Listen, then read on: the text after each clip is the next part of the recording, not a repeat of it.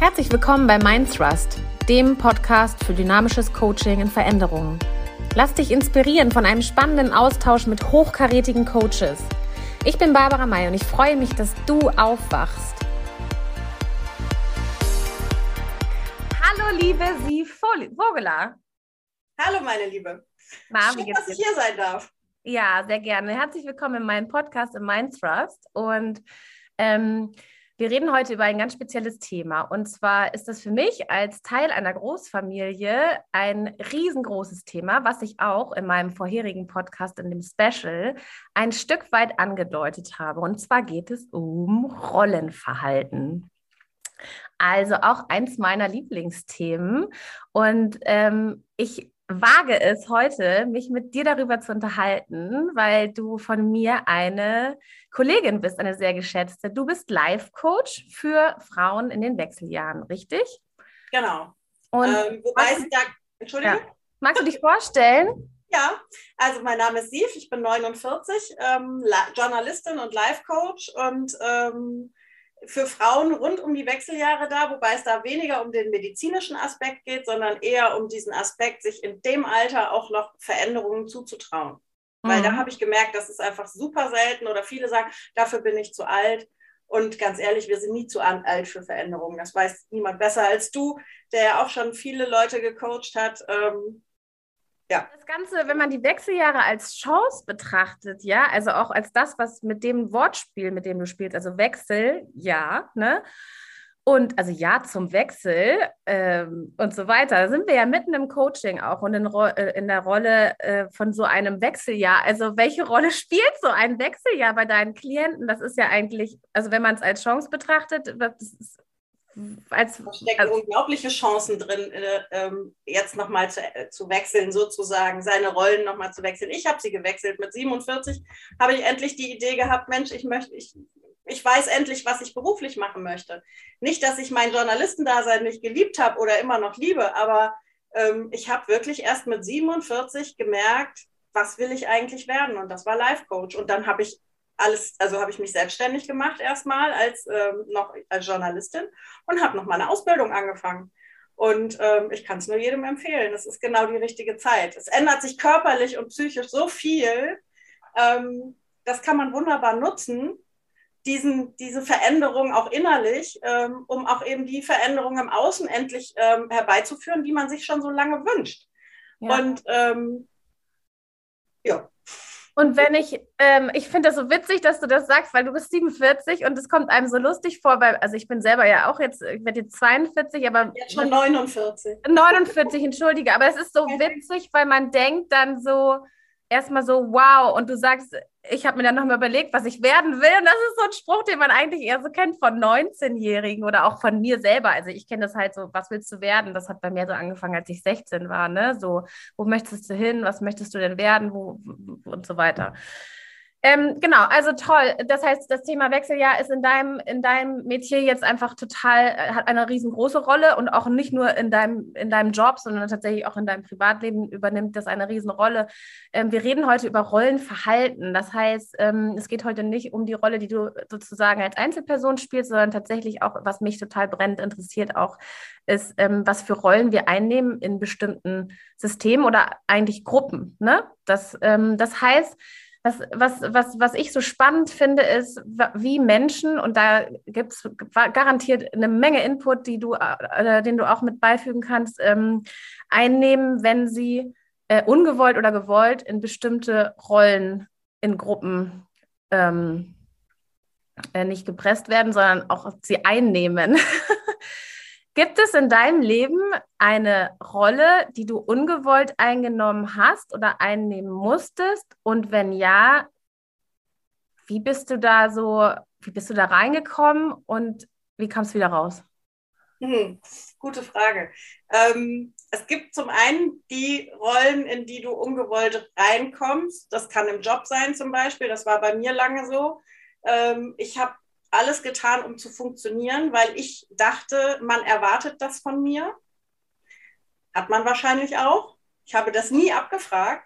Ähm, und da habe ich dann wirklich, bin ich so über meine Grenzen gegangen, um diese Rolle zu erfüllen.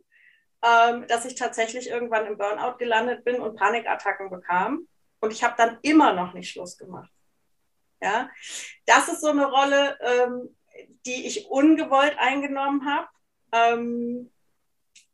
Gibt auch natürlich im, im, jetzt in meinem Alter äh, Rollen, die so ein bisschen, ich will mal sagen, ungnädig sind, ja, die man irgendwie fast zwangsläufig einnimmt. Das ist zum Beispiel in meinem Fall jetzt, meine Eltern sind kurz vor 80, ähm, beide krank. Und da neige ich jetzt dazu, aus der Kindrolle, die ich da habe und die ich auch immer noch gerne habe, ähm, manchmal rauszutreten und quasi mich äh, so nicht mehr auf Augenhöhe mit ihnen zu unterhalten, sondern so ein bisschen ins Eltern-Ich abzurutschen.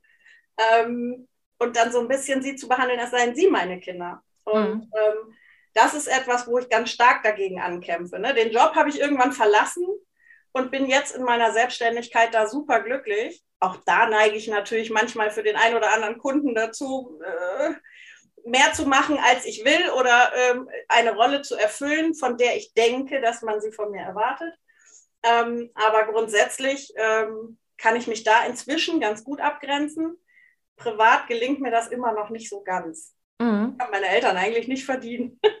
Aber wenn du von Erwartungen sprichst, ist ja eine Rolle eigentlich auch immer die Summe aus den Erwartungen der, der dieser Gruppe ne? und dem, dem Konglomerat des, der, der, der, derjenigen, die in dieser Gruppe sind. Das heißt, äh, es ist eigentlich gar nicht so unlogisch, dass du sagst, dass du deine Erwartungen auch erfüllt hast. Entweder die deiner selbst oder aber auch die der Gruppe. Also es ist jetzt eher, dann ist es ja im Grunde genommen schon eine gewollte Rolle, die du jetzt auch in der Selbstständigkeit gegenüber deinen Kunden gegebenenfalls einnimmst. Ja, das heißt, es wird ja eventuell, es wird nicht nur erwartet, sondern die bezahlen das auch. Wenn wir jetzt wieder zu deinen Eltern gehen, was mich jetzt wieder wahnsinnig interessiert ist, das ist eigentlich tatsächlich, und darum geht es heute ähm, primär um ungewollte Rollen. Also da möchte ich so reinsurfen. Und ähm, du sagtest das total schön, dass du dann ähm, diese, die, in dieses Eltern-Ich rutscht. Ähm, wir gehen davon jetzt mal aus, dass die Zuhörer wissen, Eltern, äh, Eltern-Ich ist sozusagen in einem Haltungsdreieck, ähm, quasi eine Haltung, die du einnimmst, wenn du in einer Über- oder in einer Fürsorge bist, in der Überfürsorge im Sicherheitsmodus oder aber im Kind-Ich eben im Trotz oder im, in der Wut oder in einer, äh, was auch immer sozusagen, also im kindlichen Ich bist. Unser Ziel ist ja eigentlich immer, dass wir ins Erwachsenen-Ich hinkommen. Ne? Ohne jetzt ähm, das weiter zu erklären, einfach jetzt nur noch mal sozusagen, dass du dann eben sagst, du übernimmst eine Rolle, in der du ins Eltern-Ich rutscht. Oder ins Kind-Ich. Oder ins Kind-Ich, genau. Ich bin allerdings tatsächlich im, je nach Krisensituation oft nicht mehr im Erwachsenen-Ich. Also ich begegne nicht mehr auf Augenhöhe, sondern entweder ziehe ich mich in mein Kind, Kind-Ich zurück oder ich versuche die Situation irgendwie zu managen und begebe mich da ins Eltern-Ich. Das ist ja tatsächlich wenig hilfreich für alle und da fühlt sich auch eigentlich keiner dabei wohl in seiner Rolle, die er dann zwangsläufig bekommt. Mhm. Und ähm, deshalb wie gesagt, ist natürlich die Empfehlung immer, nicht nur im Coaching, sondern auch in, in familiären Systemen oder generell in allen Systemen, sich im Erwachsenen-Ich zu begegnen. Ne? Genau, das heißt also, der Klassiker im Rollenkonflikt ist dann tatsächlich, dass du dahin abrutscht und automatisch ja, ähm, jetzt gibt es noch die nächste Geschichte sozusagen, als äh, in der Spirale des Täter-Opfer-Richters gibt es dann sogar auch noch für deine Eltern ja eigentlich gar keine andere Chance, als in dem Moment, wo du ja dann in diesem, in diesem Eltern-Ich habe auch ein bisschen der Überfürsorge, ähm, dass deine Eltern automatisch auch in eine Rolle ähm, reinrutschen, in die sie auch nicht rein wollen. Ne? Das heißt, es ist eine Spirale eigentlich, in der sich dann alle Beteiligten reintüdeln. So. Ich kenne das auch von mir, ich kenne das auch von meiner Familie. Ähm, bei uns ist es auch genau so. Die Tür geht auf und wir sind ja sechs Geschwister insgesamt und eben auch genauso wie bei dir alte, ältere äh, Herrschaften sind das die Eltern schon. Die sind, mein Vater ist jetzt auch gerade 80 geworden und äh, meine Mutter wird es dieses Jahr auch. Und da kannst du dir vorstellen, auch mit was für einer Dynamik. Also sei dahergestellt, gar nicht zu vergleichen, ob das jetzt mit einer, drei oder sechs oder acht Leuten ist, aber die Dynamik ist entsprechend genau die gleiche. Jeder nimmt dann da seine Rolle ein und jeder schmiert dann in das Kind-Ich ab oder aber tatsächlich in dieses überfürsorgliche Eltern-Ich, indem man sich über die Eltern drüber stellt. Also mega spannend. I love it.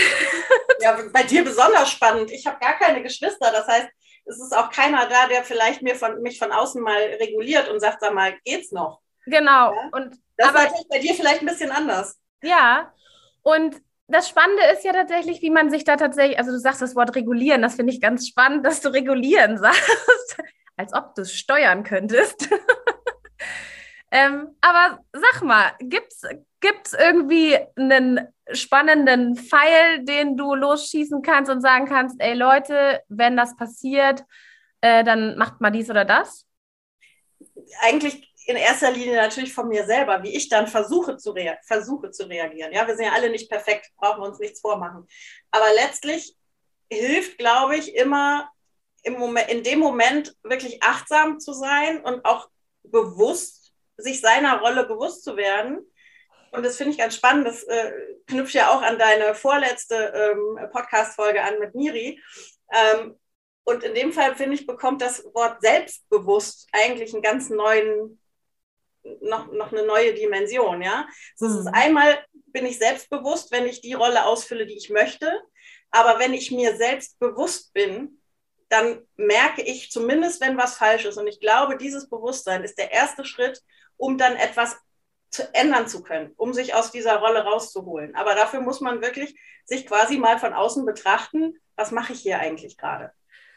Da, genau so. Und ich denke sogar noch einen Schritt weiter, dass du nicht nur dir dessen, dessen bewusst bist, sondern tatsächlich auch dieser, du sprachst am Anfang auch von Erwartungshaltung, ne? Dass du dir nicht nur dieser Wahrnehmung bewusst werden, sondern äh, bewusst wirst, sondern dass du dir auch bewusst wirst, ob die Erwartungen tatsächlich die der im Außen sind von dieser Gruppe oder ob das deine eigenen Erwartungen äh, sind, die du selbst quasi spielst. Ne? Mhm. Das heißt, ob das alles mit dir selber nur zu tun hat. Und dann sind wir wieder auch bei dem, was Miria neulich auch sagte, mit den Emotionen. Das heißt, du im Bewusstsein deine Emotionen zu, zu wenn du jetzt wieder das Wort regulieren nehmen möchtest, dann sage ich auch regulieren, ja. Ähm, also das geht um die Balance dessen zu realisieren, was geht hier eigentlich ab. So, und da helfen natürlich bestimmte Fragen. Ne? Also im Coaching lernen wir ja unsere ganzen, unser ganzes äh, Portfolio von Fragen, die man dann sich in so einer Situation stellen kann. Ich, ähm, äh, ich hau jetzt mal ein Beispiel auch tatsächlich raus, weil ich das so gerne, äh, gerne ähm, nehme. Ähm, also ich habe ja jahrelang in meinem Berufsleben tatsächlich auch ähm, eine Rolle eingenommen, die die eigentlich nicht nur der kleinen Schwester, sondern auch der Tochter ähm, entspricht. Ne? Und ich hatte, ähm, so, ich hatte in meinem letzten Podcast auch davon gesprochen, dass ich eigentlich immer in meinen Chefs meinen Vater gesucht habe. So, weil unsere Prä wir können ja nicht um unsere Prä Prägung umher. Ne? Wir suchen, ich behaupte ja auch, wir suchen so lange in bestimmten Situationen und holen uns unsere Muster immer wieder ran, bis wir es für uns mal gerafft haben, wenn wir es denn irgendwie raffen. Ja? Also hier, wie gesagt, wir sind keine Buddhas und so weiter, aber ähm, und das ist tatsächlich aber erstaunlich. Also wenn ich jetzt zurückblicke, wie ich mit, wie ich diese Chefs ja auch in eine Rolle gedrängt habe, in meiner Spirale. Also im Grunde genommen habe ich die aufgefordert, die Rolle meines Vaters zu übernehmen, nämlich mir zu sagen, wo es lang geht. Und stand da und habe gesagt, ja, wieso? Ich mache das, was du sagst. nee, gar nicht. Du, also, und es gab so viele Chefs, die auch das zurückgestoßen haben gesagt haben, mach, mach einfach, du kannst das, ne? So. Und ich habe total, also gerade auch in, in, einem, in einem Hotel, in dem ich dann gestartet habe hier in Hamburg, der mir wirklich alle Freiheiten dieser Welt gegeben hat, gesagt, mach einfach, du kannst dich austoben, du kannst diese Rolle haben für ein Jahr, du kannst machen, was du willst, denk dir was aus, mach Projektmanagement, denk dir was mit den Praktikanten, mit den Azubis aus, mach irgendwie, keine Ahnung was, dann kam die stellvertretende Direktorin noch und sagte, hey, kannst du mal kurz gucken, dass wir im großen Saal einen neuen Teppich kriegen? ich war nahtlos überfordert mit diesem, mit dieser, mit dieser, mit dieser Chance eigentlich und mit dem, dass mir jemand sagt, mach einfach weil ich doch wollte, so, wieso? Du musst mir doch sagen, was ich machen muss.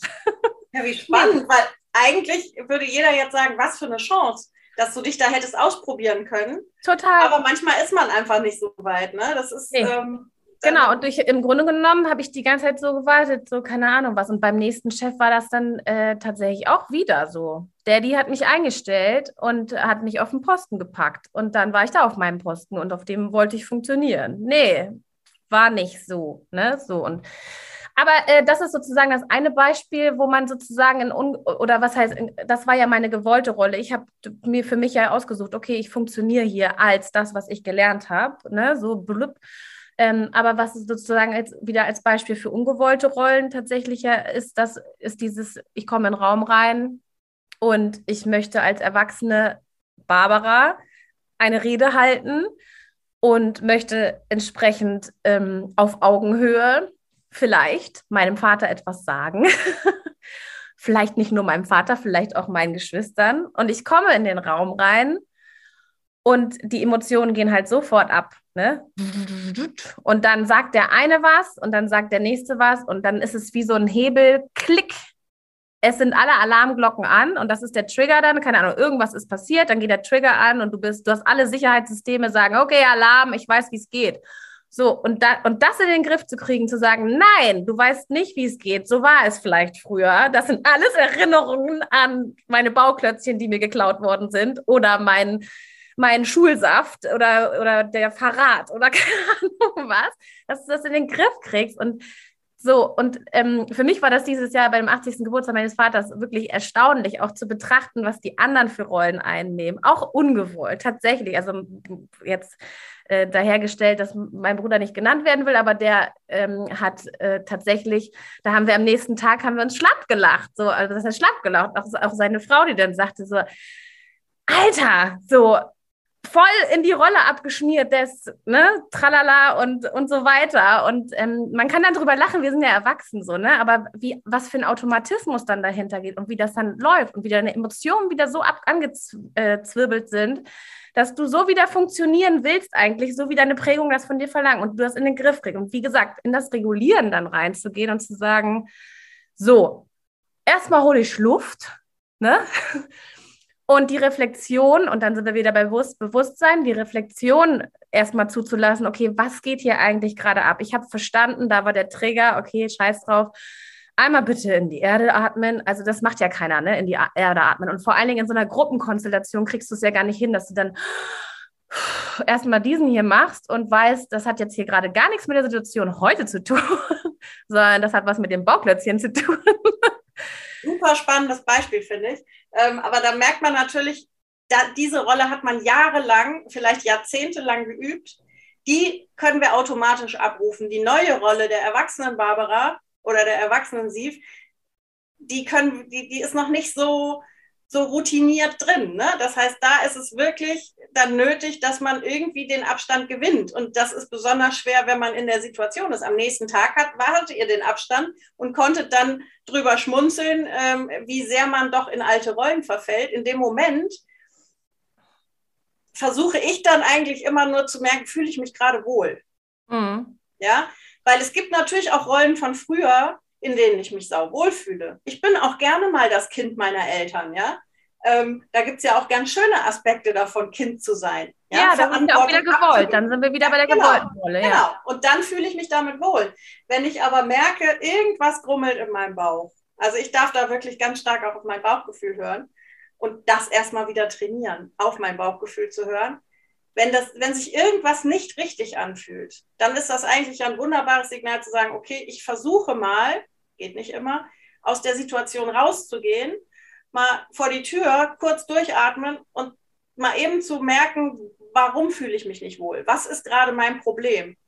Ja, aber wie gesagt, das ist natürlich nicht immer möglich. Und wenn du so willst, sind ja quasi dann, also jetzt, ich, mir ist gerade so ein Gedanken jetzt gekommen, weil ich dachte so, in unseren Rollen und in unserem Rollenverhalten werden wir irgendwie in a way auch zu so, Süchtigen, ja. Also das heißt süchtig im Sinne von Sucht und der Suche, nämlich der Suche nach der Rolle, die der, mit der wir geprägt sind, ja. Also wenn du das jetzt mal als Sucht aufmachst und auch als Abhängigkeit dessen, dass du eigentlich das immer wieder so auch suchst, ne? Ähm, diese, diese Rolle, die du da hattest und das in meinem Leben zum Beispiel ja wirklich auch perfekt projiziert habe auf meine Gegenüber die ganze Zeit, dann kannst du ja auch nicht so, wie du gerade sagtest, dir jetzt auf einmal überlegen, ja, jetzt mache ich es anders. Ne? Sondern, also ich meine, guck dir an in, in unseren Coaching-Prozessen, ja, wie lange Klienten da tatsächlich auch brauchen in der Arbeit damit. Das sind Prozesse. Und wenn du das wirklich mal vergleichst mit einer Sucht, ja, dann, dann, dann kriegst du das nicht mit einem kurzen Klinikaufenthalt. Irgendwie kannst du deine dein RAS, dein äh, retikulares äh, Aktivierungssystem nicht von heute auf morgen überspulen und dir mit ein paar Affirmationen am Spiegel erklären, so Sief, jetzt bist du die Erwachsenen, äh, ich, äh, äh, Sief, und du hast als Rolle dieses und dieses Bühnenbild, sondern ich glaube, um das wieder sozusagen aufzumodeln, es geht tatsächlich darum, diese Balance wieder zu finden und genau wie bei einem Suchtabhängigen auch quasi dem die Chance zu geben, einfach in der Reflexion immer wieder sich zu überlegen, dass er doch die Wahl hat. Er hat die Wahl und sich in der Wahl zu überlegen, es könnte ja gut sein. Also im Sinne der positiven Psychologie immer die Wahl, sich zu überlegen, es könnte gut sein, wenn ich die andere Sache mache. Ne? So, und sich das wirklich zu reflektieren und sich zu überlegen. So, weil das andere kennst du ja schon. Aber dazu muss man eben in dieses Bewusstsein kommen und in dem Raum mit zehn Leuten am Tisch zum 80. Geburtstag auch wirklich die Möglichkeit haben, mal kurz die Beine aufzustellen auf dem Boden und sich zu überlegen, Kacke, wenn ich, weil wenn wir überlegen, dass wir auf drei Ebenen Sachen verändern können, nämlich mental, emotional oder körperlich, dann reicht es ja schon, wenn ich einen Stuhl nach hinten hebe, mich mal kurz anders hinsetze und mir überlege, pff, das lasse ich jetzt woanders. ne? So, und das ist so, ähm, auch eine spannende Geschichte. Also ähm, übrigens, das, das, ich, das wurde mir beigebracht in der Mutter-Kind-Kur vor zwei oder drei Jahren. Vor drei Jahren. Und zwar, da hat, äh, da war ich so wahnsinnig wütend und war so aufgebracht und so stinksauer und äh, keine Ahnung was. Ähm, mein Ex-Mann hatte mir eine SMS geschrieben, in der irgendwas stand, was überhaupt nicht wichtig war. Aber ich war sofort wieder angetriggert und angespitzt und war stinksauer und ich war so wütend und ich hätte, keine Ahnung, jemanden äh, erschlagen können. Und dann bin ich runtergerannt, wutentbrannt, in meiner Rolle als Opfer im Übrigen, ne, völlige, äh, völlige Opferhysterie und äh, bin runtergepest in dieses Psychobüro, hab da angeklopft und gesagt, ich sehe Babsi da, ich ja, sehe dich so geil, oder? Und dann keine Ahnung, da, da die, dieser, dieser arme Psychodoc, der stand dann vor mir und meint, dann meinte ich so, habe ich ihm das erzählt und meinte, völlig aufgebracht. Dann guckte er mich an und sagte, gehen wir ein Stück? Und ich so, äh? Wie, wieso jetzt gehen? Ich habe hier ein Problem. Ich bin hier gerade in meinem Opfer. So. Und das war so krass, weil ich dann natürlich gesagt habe, äh, ja, klar, klar können wir ein Stück gehen. Äh? Ja, okay. Und dann hat der mir meine Jacke wirklich hingehalten. Ich habe die Jacke angezogen und dann sind wir erstmal gegangen. Dann hat er gar nichts gesagt. Wir sind erstmal nur 100 Meter gegangen. Und nach 100 Metern guckt er mich an und meinte, besser? Und ich so, Alter! Aber das zeigt so krass dieses, wir lösen Probleme auf drei Ebenen, ja. Und wenn sich eine davon, eine Ebene schon verändert, dann kriegst du die anderen automatisch auch hin. Das ist total easy. So, also geh halt raus, geh laufen, hol mal einmal tief Luft, mach's mental, emotional oder körperlich. Völlig wurscht, ne? So. Darf ich was fragen? Kommt daher vielleicht auch aus dieser coolen Erfahrung kommt da auch dein Geschäftsmodell sozusagen daher, dass du gerne Leute bei Spaziergängen im Wald und ähnlichem ähm, coacht? Absolut. Einfach dieses raus. Ne, raus aus der Gewohnheit, raus aus dem Gewohnten, ich gehe jetzt zum Psychotherapeuten und setze mich an den Tisch und ne, so dieses, das kennst du doch alles schon, so weißt du, so, das ist dir doch bekannt, du weißt doch, wie es ist. So, nein, wir machen was komplett anderes, ne? Und das ähm, war für mich so erstaunlich. Und er hatte total recht, weil es war so. Ich habe dann, wie gesagt, nach den 100 Metern guckt er mich an und fragte, und ist jetzt wieder alles gut? Sag ich, ja, äh, weiß ich jetzt gar nicht mehr. Dann meint er so, was hat der denn geschrieben? Und habe ich ihm gesagt, keine Ahnung. Der hat mir geschrieben, hier ist eine Rechnung vom Strom. Und er so, ja, und? Können Sie die begleichen? Nee, ich habe gerade nichts. Und dann sagt er, ja gut, dann und kann man das klären? Ja, eigentlich schon. Ja, okay, ist nichts Schlimmes. und äh, ja, das ist so, und, und deswegen, also Rollenverhalten, ne? nicht in, nur in Gruppen, in Dynamiken und aber vor allen Dingen diese ungewollten Rollen, wenn wir eben abschmieren im Haltungsdreieck ins Kind-Ich oder ins Eltern-Ich, aber auch im Sinne der Spirale Opfer, Täter, Richter. Ne? So. Und wie kommen wir da raus? Eigentlich haben wir es jetzt ja schon beide gesagt. Du sagst eben im Bewusst, das Bewusstsein dafür zu bekommen, wirklich wahrzunehmen, was ist hier los? Ist es wirklich wahr? So in das Bewusstsein zu kommen, regulieren, ich kann mich hier gerade regulieren und, und dann eben der zweite Trick, dass man einfach wirklich sagt, das ist auf drei Ebenen veränderbar, das Gefühl, wenn du dann verstanden hast, dass es aus einem ursprünglichen anderen Prägungsort kommt. Genau, aber das ist ja auch nochmal spannend. Ich finde, das kann auch noch helfen, wenn man in dem Moment stabil genug ist. Das funktioniert meistens nicht in der Situation. Aber wenn wir jetzt so später, so wie wir jetzt über, über den Geburtstag deines Vaters sprechen oder so, dass man sich auch immer mal fragt, warum reagiere ich so? Ja, also was steckt dahinter an Trigger? Ähm, warum, was, also zum Beispiel, dass ich in meinem Job so overdelivered habe, das war natürlich, eigentlich steckte da nicht dahinter äh, nur der Job, sondern ich will gemocht werden. Ich will alles perfekt machen. Also ganz viel Druck, der ja auch aus mir kommt. Ja, und auch was wir vorhin sagten mit den Erwartungshaltungen, die fragen wir ja viel zu selten bei unserem Gegenüber ab. Was ja. willst du eigentlich von mir? Ja. Ja. Ganz genau. Das dürfen wir uns, glaube ich, trauen und eben hinzugucken, warum gehen wir über bestimmte Grenzen? Warum machen wir Dinge, die uns nicht gut tun? Warum springen wir immer wieder in Rollen, die wir gar nicht haben wollen? Weil da meistens dann ja irgendwas anderes dahinter steckt. Ja. Und da mal hinzugucken und zu gucken, ob man das auflösen kann, das finde ich im Coaching zum Beispiel auch super spannend. Das habe ich also bei manchen Klientinnen gehabt, dass die einfach dann wirklich erstmal kapiert haben, worum es eigentlich geht. Und dass das nur äh, eine Reaktion nach außen ist, die aber gar nicht wirklich mit zu der Situation gehört, sondern wie du gerade sagtest, dass das ganz weit hinten irgendwo eine Erfahrung ist als Kind oder warum auch immer. Ja, mhm, ja. Ähm, das finde ich eben auch ganz spannend. Ja. Mega schön. Als was gehst du denn Karneval? Es gibt ja gar keinen Karneval dieses Jahr, aber wenn, machst du das noch, machst du das auf? Nimmst du da eine Rolle ein? Hast du da Bock drauf? Oder? Also ich wohne jetzt 25 Jahre in Köln und als Kind zum Beispiel, da bin, ich bin in Hessen erst aufgewachsen, bevor ich nach Ostfriesland gezogen bin mit meinen Eltern, habe ich Karneval geliebt. Und ich habe es geliebt, in andere Rollen zu schlüpfen. Ne? Da natürlich die Prinzessin, ist ja klar. ähm, ja, ist ja so. Und ähm, seit ich in Köln bin, ich habe es ein paar Mal versucht, ich kann das nicht. Also ich nicht, ich kann nicht in andere Rollen schlüpfen, sondern ich kann dieses, den Kneipenkarneval, das ist nichts für mich. Also Straßenkarneval im, im Sinne von, ich gucke mir ähm, äh, am liebsten hier den sogenannten Schul- und Fädelszug an, wo die Schulklassen mitgehen, die sich mega äh, Kostüme ausgedacht haben, immer zu tollen Themen. Das ist herrlich, das ist wunderschön. Kneipenkarneval ist so gar nichts für mich. Wobei ich Verkleiden an sich immer super finde. Das muss ich sagen, finde ich immer noch schön, ähm, in andere Rollen zu schlüpfen. Auch vielleicht mal in Rollen, die einem gar nicht passen, wo man es auch vorher weiß, dass sie einem nicht passen, aber man kann sie dann mal kurz ausprobieren. So ein bisschen jedenfalls. Ne? Ist, aber ja. ich, du liebst Karneval, ne? Ich liebe Karneval, also erst liebte ich es überhaupt nicht, vor allem das Verkleiden nicht. Ich habe mich immer geschämt irgendwie. Oh. Also ich, für mich war das so, warum soll ich mir jetzt was anziehen, was irgendwie, ah, nee, und dann auch irgendwie, also dann wollte ich eher immer so was ganz Verrücktes machen. Dann habe ich mir ein Neonkleid zerrissen und mir irgendwas draus gemacht. Aber irgendwas darzustellen, was ich gar nicht bin, also irgendwie Prinzessin zum Beispiel oder so, das war für mich eher so absurd.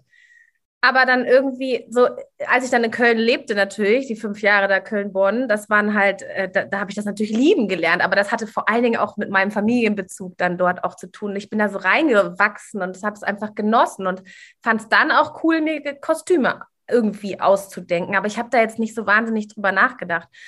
Aber nichtsdestotrotz, ähm, wie du sagst, man kann dann eben erlaubterweise eine Rolle einnehmen, die man sonst nicht spielt, zum Beispiel. So. Mhm. Was für mich aber tatsächlich jetzt auch im Nachhinein tatsächlich äh, auch schwierig ist, weil ich kann gar nicht, also ich kann nicht jemand anders sein. Ich kann gar, ich bin ja so eine offene Hose zum Ärger äh, meiner, meines Umfelds, dass mir, dass ich eigentlich, dass es schon fast schwer ist für mich, eine Rolle zu spielen, die ich nicht bin. Also es ist für mich eher unangenehm. Also ich könnte jetzt nicht also was ich zum Beispiel, mein, mein, mein weirdestes Kostüm war tatsächlich ein Dirndl. So, und okay. so, für mich ist ein Dirndl so, also ich bin halt nordlich, sorry. und ein Dirndl anziehen, ja, okay, mache ich schon, wenn das sich gehört, wenn es, ne, wenn es dazugehört. Natürlich ist es dann auch eine Uniform. Also bei uns in der Familie ist es auch so, dann zieht man oder hat man früher auch als Kind, mein Gott, wie oft wurde ich in Dirndl reingesteckt, aber so, oder jetzt eben, wie du sagst, Prinzessin. Da hättest du mich wahrscheinlich nicht. Ich aber nur als Kind, ne? Heute wäre das für mich viel zu angepasst oder viel zu, ja, weiß ich oh, nicht. Unaufregend. Das wird nicht mehr zu mir passen, ja. ja. Also ähm, heute wären es tatsächlich auch eher wahrscheinlich ähm, Fantasiekostüme, Ähm, ich habe schon geliebt, allein die Haarfarbe zu wechseln, weil ich nicht gleich erkannt wurde. So, ne? Also das sind so Sachen, die ich, die ich gerne ausprobiert habe. Ja? Ähm, ich habe aber nie in einem Dirndl gesteckt, sozusagen, auch als Kind nicht. Ähm, das war also tatsächlich alles immer freiwillig. Ja? Ähm, ja. Insofern gibt es da, glaube ich, kein Kostüm, wo ich jetzt sage, das würde ich gar nicht anziehen, ähm, weil mich das irgendwie triggert, auch zum Beispiel. Ne? Ja. Ähm, das, das nicht. Aber wie gesagt, ich grundsätzlich wohne ich, glaube ich, in einer ich hätte jetzt fast gesagt in der falschen Stadt, aber für jemanden, der Karneval, ich weiß nicht mal, wann, es müsste jetzt Karneval ja gleich irgendwie sein. Ich weiß es Massiv. nicht. Ich weiß es nicht. Ja gut, Corona macht natürlich ein Übriges, aber ähm, ich meine, aber ich bin mir auch nicht sicher, aber ich meine 24. Februar geht das los bis zum, weiß nicht was. Aber also hier ist wieder Action. Wir machen das halt ist auch in Corona-Times. Meine beste Freundin und ich, wir rasten hier jedes Jahr an Karneval in meiner Wohnung aus mit den Jungs, weil, weil wir einfach Bock auf Feiern haben. Ja, das finde ich cool ich habe es halt versucht damals, als wir, äh, als ich so mit acht äh, aus Hessen nach Ostfriesland gezogen bin, habe ich es auch mal versucht, da Karneval oder wie bei uns hieß ja Fasching in Hessen, ähm, da zu etablieren. Das hat mit Nordlichtern nur begrenzt funktioniert. Ja, ja, ja. Das äh, kann Selbst ich bei den Kindern. Also das ist tatsächlich, ähm, ja, vielleicht ist es heute anders, aber damals war das, ähm, ja, die sind alle zu meiner Faschingsparty gekommen, aber so richtig ähm, hat das nicht gezündet da oben. Gezündet. In diesem Sinne, ich schneide dir jetzt liebevoll den Schlips ab und äh, ich danke dir von ganzem Herzen, dass du Teil äh, meines äh, Podcasts heute warst und mal sehen, was der nächste Podcast für uns bringt. Ähm, ich wünsche dir auf jeden Fall heute eine tolle Woche und wir sehen uns auf jeden Fall ganz bald. Liebe Babsi, ich bedanke mich, dass ich bei dir zu Gast sein durfte. Tschüss. Ciao, ciao. Hat dich die Folge inspiriert? Dann teile, like und kommentiere auf den gängigen Portalen. Wünsche und Anregungen schickt mir gerne persönlich unter mindthrust at mindretreat.de. Bis ganz bald, eure Barbara May.